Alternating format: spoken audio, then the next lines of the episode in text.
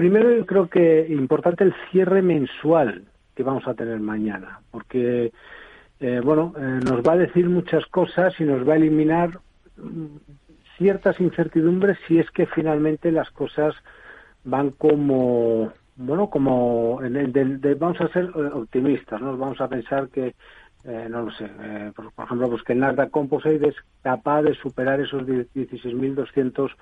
16.220 puntos no es mucho estamos a un 2% de los mismos, pero sería importante deshacer esa o superar esa zona. ¿Por qué? Pues por lo que venimos comentando estas últimas semanas, porque hasta dichos niveles hay una divergencia importante.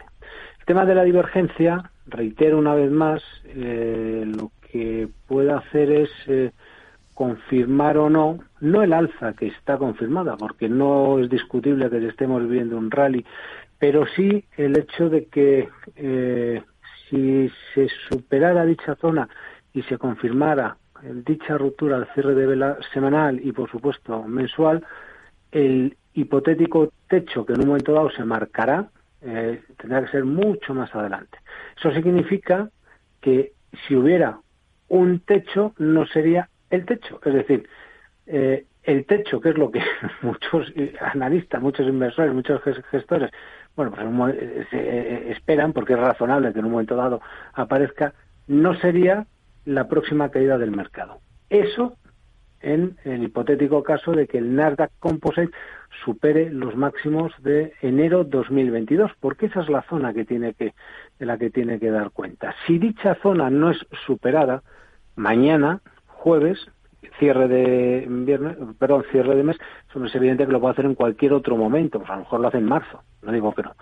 Pero bueno, pero digamos que el riesgo de que entonces si estemos ante un, digamos, eh, eh, un techo importante, eh, va a estar ahí. Fíjate el, pequeño, el pequeño matiz. Y cuando digo esto, pues es algo parecido y lo digo en fin, eh, espero que se entienda bien lo que quiero decir, eh, pues como cuando ocurrió en marzo 2009. En marzo 2009 el mercado venía cayendo, la tendencia bajista no se discutía, eh, el movimiento era netamente bajista, era, era claro, pero hay un momento dado que el mercado forma una gran controversia, en este caso pues fue también con los índices tecnológicos respecto a, bueno, Nasdaq, perdón, SP500 y de industriales, que recuerde a la gente que cuando el SP500 llegaba en marzo de 2009 a 666, fíjate qué número.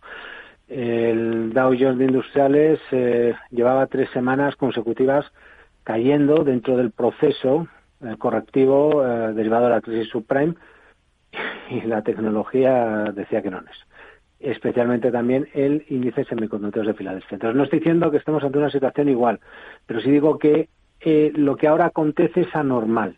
Es lo que digo. Entonces, a mí yo, insisto, yo sobre todo como analista técnico, me llama la atención todo lo que es anormal, no, no, no otra cosa, ¿no? Porque seguir una tendencia es, es relativamente sencillo, y, bueno y acompañarla incluso si me apuras siempre que bueno si, si te puedes permitir stops muy muy alejados que son lógicamente los que hay que tener cuando el mercado entra en, en, tendencia y luego tenemos otra pequeña controversia que es la mm. que ocurre con los bancos los bancos en aquí en Europa bueno pues digamos que no terminan hablo de los sectoriales bancarios SX7 y SX7R bueno pues de eh, ganar esa atracción alcista que sería la razonable para acompañar a los índices, porque el DAX alemán, que era el otro gran índice director europeo selectivo, que no había superado los altos de, en este caso, diciembre de 2023, bueno, ya lo hizo la semana pasada y esta semana sigue subiendo.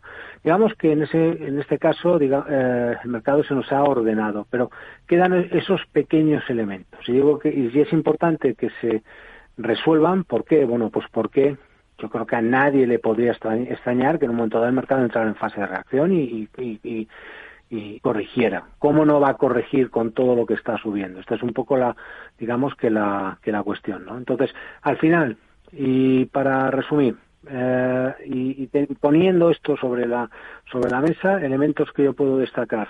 Eh, y lo importante, porque todo lo demás, hmm. pues no dejan de ser pues, eh, reflexiones eh, eh, y cuestiones analíticas que yo puedo hacerme. Eh, niveles de control del tramo alcista, los que importan, 17.000, eh, perdón, el, el Nasdaq, ojo, como estoy, el DAX. en el caso del Eurostock 50, 4.740 puntos. En Estados Unidos, importante, bueno, pues eh, zona de los eh, 38.000 puntos del Dow Jones, zona de los eh, 4.900 40 4.900 puntos del SP500. Que decir, mientras todo esto se, mantenga, eh, el mercado eh, seguirá su curso alcista, 16.000, perdón, 15.430 puntos del composite, eh, 4.350 del, eh, del SOX. Mientras todo esto se mantenga, digamos que las posibilidades evidentemente siguen siendo a favor de lo que es la actual tendencia netamente alcista, el Dow creo que lleva 17 semanas consecutivas sin cerrar por debajo de los mínimos de la semana previa, con lo cual, por eso digo que no es discutible pero mejor que no se pierda y sobre todo, sobre todo, mm, bueno, pues sería importante que en caso de que se perdieran los niveles de control, hombre, pues que sea cuando lo haga, que sea con un Nasdaq Composite habiendo superado los altos de todos los tiempos. Soy consciente, plenamente consciente de lo que estoy diciendo y soy plenamente consciente que además eh, esta divergencia se produce por los por las Big Tech.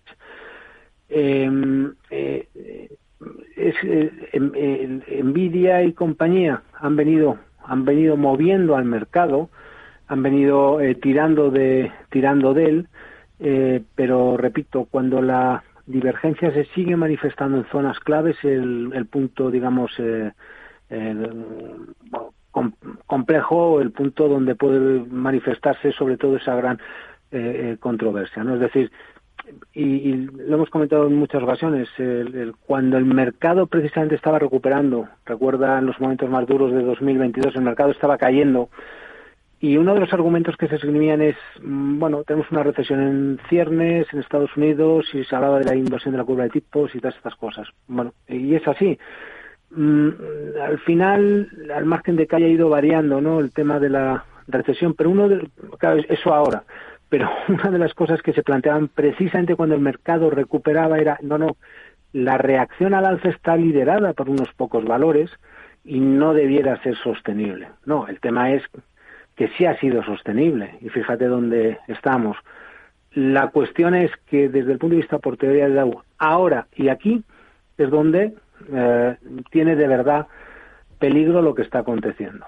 Eh, entonces, bueno, insisto, mejor que el mercado supere, mejor que el mercado se lleve determinadas zonas por la parte de arriba y, eh, converja. Y entonces eh, tengamos, eh, bueno, pues la fiesta, la fiesta